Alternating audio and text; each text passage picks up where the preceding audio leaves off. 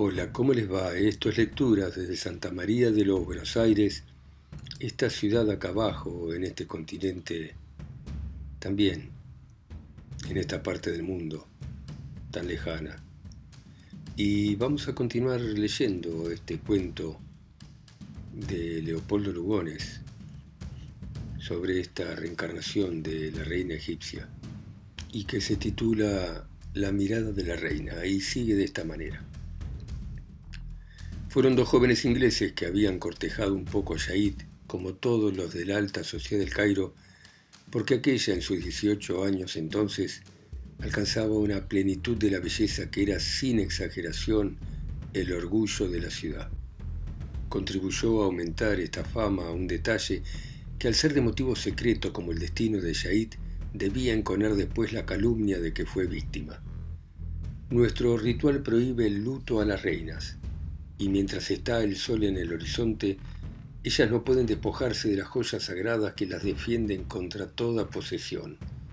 Las jorcas de tres metales, los brazaletes de cinco piedras preciosas, los siete collares y la diadema con el áspide avanzado para morder el corazón enemigo.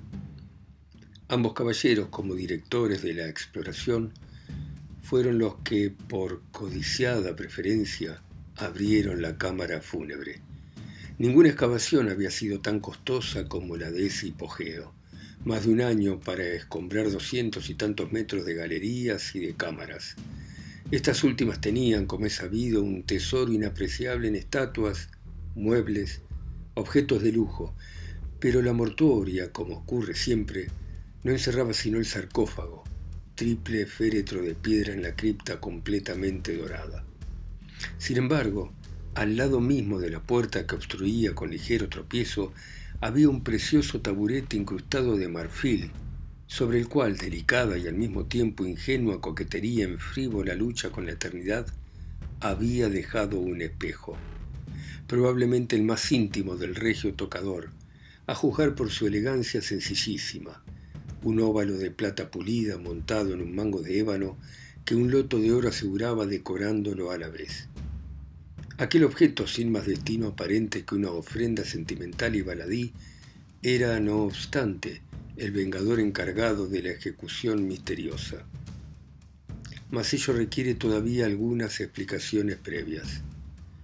Los antiguos atribuían a los objetos íntimos un alma elemental, o doble, que les transmitía el contacto humano y por esto daban nombres personales a sus bastones, joyas, pomos perfumarios, espejos pero estos últimos cobraban a ese y a otros respectos una importancia especial por su vinculación con el don de la mirada.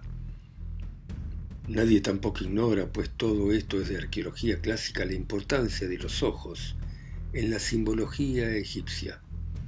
Ojos de esmalte, dotados de sorprendente vida y montados en placas de metal, representaban al sol el derecho y a la luna el izquierdo.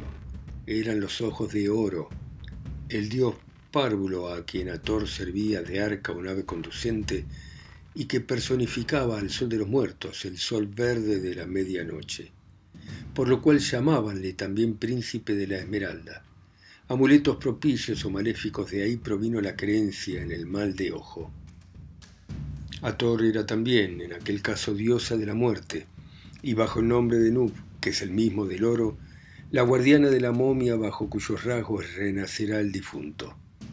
Por esto se conservaba en una máscara de oro que coronaba la caja fúnebre, propiamente dicha, el rostro de los reyes muertos. Amor y muerte son pues las potencias de Ator. Los ojos de esas máscaras, como los de ciertas estatuas que los han conservado, son de una vida intensa hasta el miedo, pues los antiguos lograron lo que no se ha conseguido después, fijar en los ojos artificiales el poder de la mirada. Todavía puedo decirle que alcanzaban dicho efecto mediante cierta incidencia angular en la disposición del ojo y de la cavidad orbitaria cuyo secreto se ha perdido. De aquí que hasta con las pupilas vaciadas y el rostro casi destruido como la gran esfinge, las estatuas miren aún cual si fuesen verdaderas personas. Recuerde usted los ojos del escriba sentado del Louvre que insisten hasta hacer daño, y sin embargo no son más que dos trozos de cuarzo blanco que engarzan dos pupilas de cristal de roca en cuyo centro brilla un clavito de bronce. Los más vivos de aquellos ojos eran de plata y simbolizaban a la luna o a las estrellas, astros del amor fatal. El espejo puesto de faz sobre el taburete de la entrada conservaba, gracias a esa disposición, el pulimento de su luna. Y como en todos los casos, habíase contado para la ejecución del castigo con el movimiento natural, que tratándose de un espejo conduce a mirarse en él. Pero con indescriptible asombro de los exploradores no fueron sus rostros los que aparecieron en el pulido metal.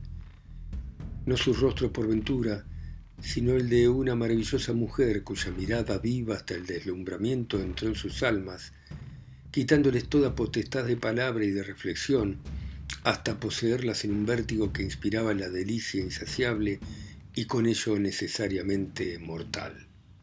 La reina había eternizado para el castigo su propia mirada fatal, la mirada de belleza y de muerte, y a la luz de las linternas exploradoras que reforzaba con un reflejo casi solar el intenso dorado de la cámara fúnebre, su rostro vivía con la vida del doble, o alma rudimentaria del espejo despierto al contacto humano. Vivía como sonreído y flotante en una atracción abismal próximo y remoto, a la vez dentro del óvalo encantado, infundiendo ese desfallecimiento del corazón que no es sino la aceptación irrevocable del destino ante el verdadero amor o la hermosura suprema. Y la impresión fue tan intensa que ambos se volvieron instintivamente a mirar. Nada, nadie. Una mirada de tres mil años, dudé yo en voz alta. ¿Por qué no? repuso el egipcio con sencillez. ¿No duran lo mismo en las criptas perfumes, huellas en el polvo, flores delicadas que el mero contacto del aire desvanece? ¿No perpetúa el escultor algo tan fugaz como la sonrisa en el mármol o en el bronce? Así los poseía, pues, aquella mirada. Oro minuto el tiempo no contaba ya, pero de pronto una angustia los sobrecogió. El rostro que no retrato empezaba levemente a borrarse, mejor dicho, se alejaba, sin dejar de imponerles, profundo hasta la desesperación, el prodigio de sus ojos. El espejo se dormía. Se dormía es la palabra justa, porque si los objetos magnetizados pueden conservar su latencia indefinidamente, con tal que se les asegure un reposo perfecto, y así hay cadáveres que se mantienen intactos durante siglos, la tibieza simpática de la mano provoca en ellos, como el agua hirviendo en plantas secas, un despertamiento fugaz. Arrancándose el hechizo, ambos tuvieron la misma idea, conservar fotográficamente lo que pudieran obtener al sol. Mas por rápidos que anduvieran, la imagen estaba ya en asaz borrosa cuando alcanzaron la superficie del desierto. Con todo, el sol africano, así como la pericia y las buenas máquinas, debieron ayudarlos porque dos días después, al practicarse la indagación judicial del misterioso doble suicidio que consternó a la ciudad, hallóse en la cartera de cada uno la semivelada pero perceptible prueba fotográfica del retrato de Shahid. ¿De Shahid? exclamé yo entonces. Así era en efecto, Hatsu, renacida en Shahid. Lo que esta última debió padecer con la investigación y las sospechas imposibles de conjurar fue terrible. Durante algunas semanas llegué a temer que enloqueciera. Ella, como todos al fin, se creía perseguida por acechanzas infames que habría provocado la envidia de su belleza. El espejo vino a mi poder entonces, costándome un dineral, pero nada quedaba ya en él bajo el recobrado brillo de la plata. Se había dormido para siempre. Usted lo verá porque lo he conservado. Plata, ébano y oro, si los dos pobres suicidas hubieran entendido algo de magia, no lo tocan jamás, porque la combinación de materiales apropiados, al ser esencial para los talismanes, revela también su objeto. Mas los antiguos sabían que quien viola una tumba puesta bajo ciertos signos es porque ignora los secretos. Así hallábase también a la vista en el mango el nombre del espejo fatal triple jeroglífico que para vuestros arqueólogos significa puramente Aorsa, el dormido, lo cual era ya inquietante porque, leído con una clave superior, indicaría algo cuya importancia deducirá usted por el valor individual de cada signo, el antebrazo, símbolo de la fuerza ejecutiva, el ojo palpebrado, símbolo del ensueño, y el cuerpo fecundo de la mujer, o sea, su tronco y senos. Pero volvamos a la desgracia de Shahid, complicada en el proceso y víctima de la calumnia que desde entonces la persigue. La infeliz, absuelta en suma, como era de esperarse, se ausentó conmigo para no volver jamás. Tal es al menos su intención. Y cuando al cabo de veinte años transcurridos empezaba a olvidar la horrible pesadilla, a renacer liara el amor que reclaman su hermosura y su juventud. Ya ve usted, señor, apiádese de ella. Un sollozo vago le cortó la palabra y como yo turbado no respondiera, creyó deber insistir para convencerme. Tales ojos, señor, son una fatalidad de raza. Son los ojos idumeos que atrajeron sobre Cleopatra el amor y la desventura. Por eso el parecido singular entre los retratos de aquella y de la reina Hatsu, respectivamente conservados en los templos de Denderá y de Derair el Baharí, a 1500 años de distancia entre una y otra. Cleopatra fue hija de una princesa idumea. Hatsu, nieta de una concubina de la misma nación que su abuelo, el faraón Amenotis I, había tomado para robustecer la reciente e insegura alianza con aquel país pequeño pero indispensable al paso de las grandes expediciones contra el Asia. Observe usted en la reproducción de aquellas imágenes la nariz fina y ligeramente arqueada, los largos ojos, la felina esbeltez con que dotó a ciertas razas asiáticas la diosa Sejet, su creadora. Por ella somos parientes con los hebreos, era la diosa leona, terrible también por los ojos, y patrona de la elegancia corporal. Y para acabar de convencerlo sobre la realidad de ese hechizo cuya nativa posesión excluye toda responsabilidad en las desgracias que ocasiona, quiero revelarle la existencia actual de una rama judía procedente de la antigua Idumea, cuyas mujeres conservan el don fatal de sus ojos negros o azules y a la cual caracteriza públicamente la peculiaridad de que en cualquier idioma pronuncia así la letra. Pero la puerta del salón se abrió con brusquedad en ese instante y una mujer arrebatada por la aflicción o por el miedo apareció estrujando un papel entre un cascabeleo de brazaletes. Solo acerté a enderezarme, deslumbrado por aquella aparición. Me hallaba ante Yait, la señora de la mirada. Cuanto pude imaginarme palideció ante la realidad. No sé qué era más subyugador, si la hermosura o la rareza de su tipo. Tenía realmente ante mí una egipcia faraónica, y su presencia bastaba al punto para imponer con una evidencia de esplendor el dominio de la reina. Esbelta hasta la vibración, como esos juncos que aún bajo la más perfecta calma están cimbrando con una especie de interna música, su delgadez aérea exagerándose en finura ascendente a la manera de una larga flor, perfilaba apenas en la gracia del andar la angosta evasión del flanco felino. Para acentuar la impresión, su levísima túnica verde mar sin ninguna transparencia, no obstante, revelaba su cuerpo como en una difusión de agua intranquila. En la iluminación, que puedo más bien decir relámpago de la entrada, sus altas chinelas de oro habían relumbrado como cabezas de serpiente en un erizamiento de lentejuelas.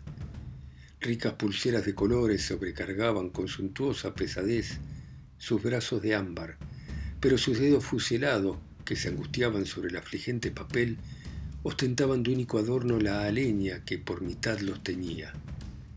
Palpitaban en su garganta con centelleo multicolor los siete collares, y sobre su frente erguíase como en el aire, al estar retenido por invisible diadema, el áspid de esmalte verde, cuyos ojillos eran dos chispas de diamante.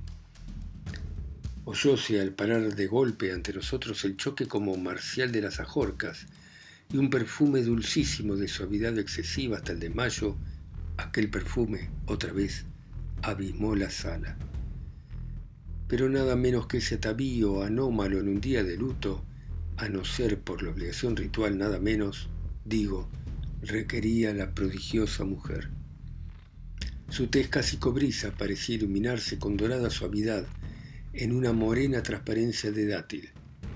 Sus cabellos tenebrosos hasta lo siniestro agobiaban la frente, echando sobre los párpados la sombra arrogante y torva a la vez de un casco guerrero.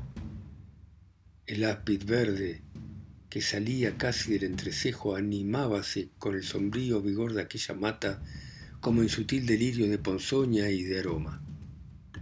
Leve temblor exaltaba en él la vida de la intensa cabellera. Se comprendía que a título de insuperable lujo cualquier adorno habría resultado en ella insignificante y que por esto su dueña escondía hasta la diadema ritual, preservándole en tal forma la integridad de su negro esplendor.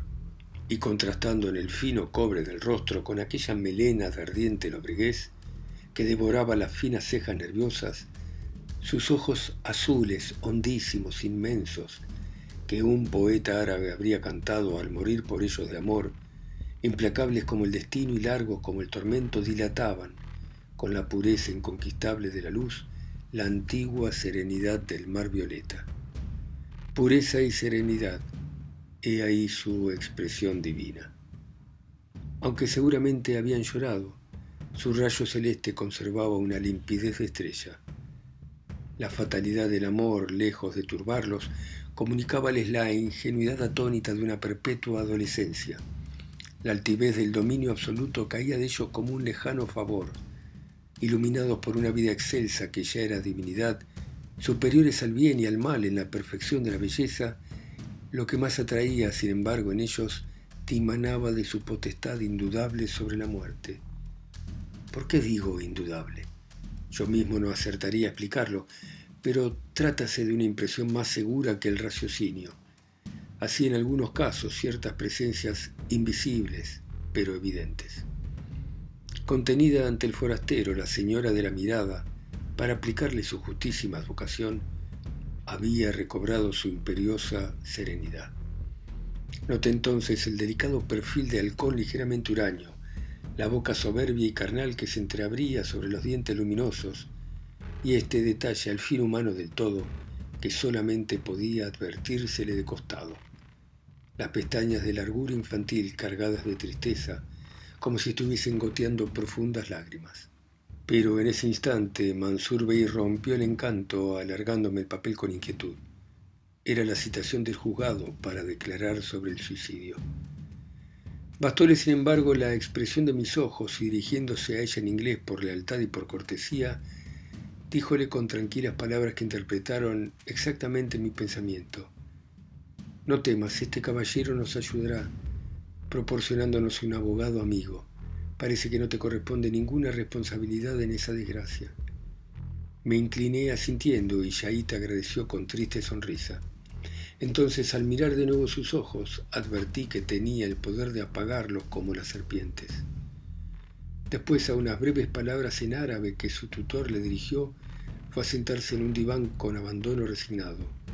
Cualquiera imagina mi curiosidad, las preguntas que palpitaban en mis labios. El egipcio que penetraba una vez más mi pensamiento se adelantó a contestarlas, volviendo a emplear nuestro idioma mientras me advertía. No se inquiete usted por ella porque no entiende el español. Y luego, tampoco arriesgue conjeturas. No se haya usted inscripto en su destino. El otro lo estaba. Y la fatalidad empezó a gravitar sobre él desde su visita al sepulcro de la reina. Asimismo, es vano su temor del perfume. Cuando la antigua soberana trasplantó a su jardín los sicomoros de incienso que le trajeron del país de las aromas, reabrióse para Egipto la era de los perfumes sagrados. Las antiguas macetas existen aún excavadas en la roca viva entre los escombros de Dair el Baharí, pero todo es, se lo advierto una vez más, rigurosamente histórico. Tomando aquel incienso como base, la perfumería real fabricó seis esencias de las siete que constituyeron los óleos rituales para el sacrificio de los dioses y para el supremo bien de los vivos y de los muertos. Por eso todos se parecen. Los arqueólogos solo conocen el nombre de uno, el acanú, o perfume de aclamación, como se lo llamaba por su propiedad de arrancar aplausos, tal como provoca la risa, el gas hilarante o protóxido de azoe de vuestros químicos. Ese fue el perfume real de las ceremonias ¿Habrá hallado algo de eso usted en sus estudios sobre la antigua orden de los asesinos, que perdonando mi abuso en gracia de mi buena intención debería usted abandonar en el punto a donde ha llegado? Pero volviendo a los perfumes, la reina antigua fue la inventora del séptimo, el más parecido al de la muerte por su intensidad y penetración. Atorat el Yamal, el aroma de la belleza, conforme está escrito en los jeroglíficos que Augusto Mariette cifró. Su Majestad en persona fabricó de su propia mano una esencia aromática para todos sus miembros. Entonces exhaló el perfume del rocío divino, su piel brilló como el oro y su rostro resplandeció como las estrellas de la gran sala de las fiestas. La egipcia se estremeció como si entendiera. El sol meridiano entró en ese momento por la ventana exterior iluminándola con su pincelada oblicua y fuera sugestión del arcaico texto o ilusoria impresión del rayo solar, bajo la túnica súbitamente transparentada, su cuerpo resplandeció como el oro. Ahora, cuando falta quizá lo más importante, advierto mi ligereza en haber prometido bajo palabra de honor que no diría una palabra más sobre el secreto de Shahid. No creo mucho en las consecuencias de una indiscreción y hasta es probable que la única víctima haya sido mi credulidad. Pero el temor de cometer una mala acción me contiene.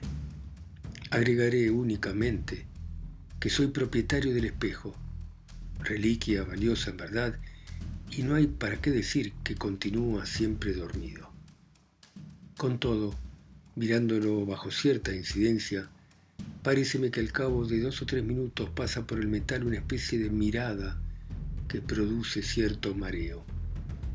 Y como no sé lo que es, si es algo, en suma, ni me agrada la inquietud, ni profeso la arqueología, he resuelto donarlo mañana mismo al Museo Etnográfico de la Facultad de Letras, donde podrá verlo el curioso lector.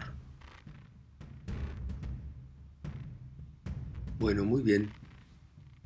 Interesante este cuento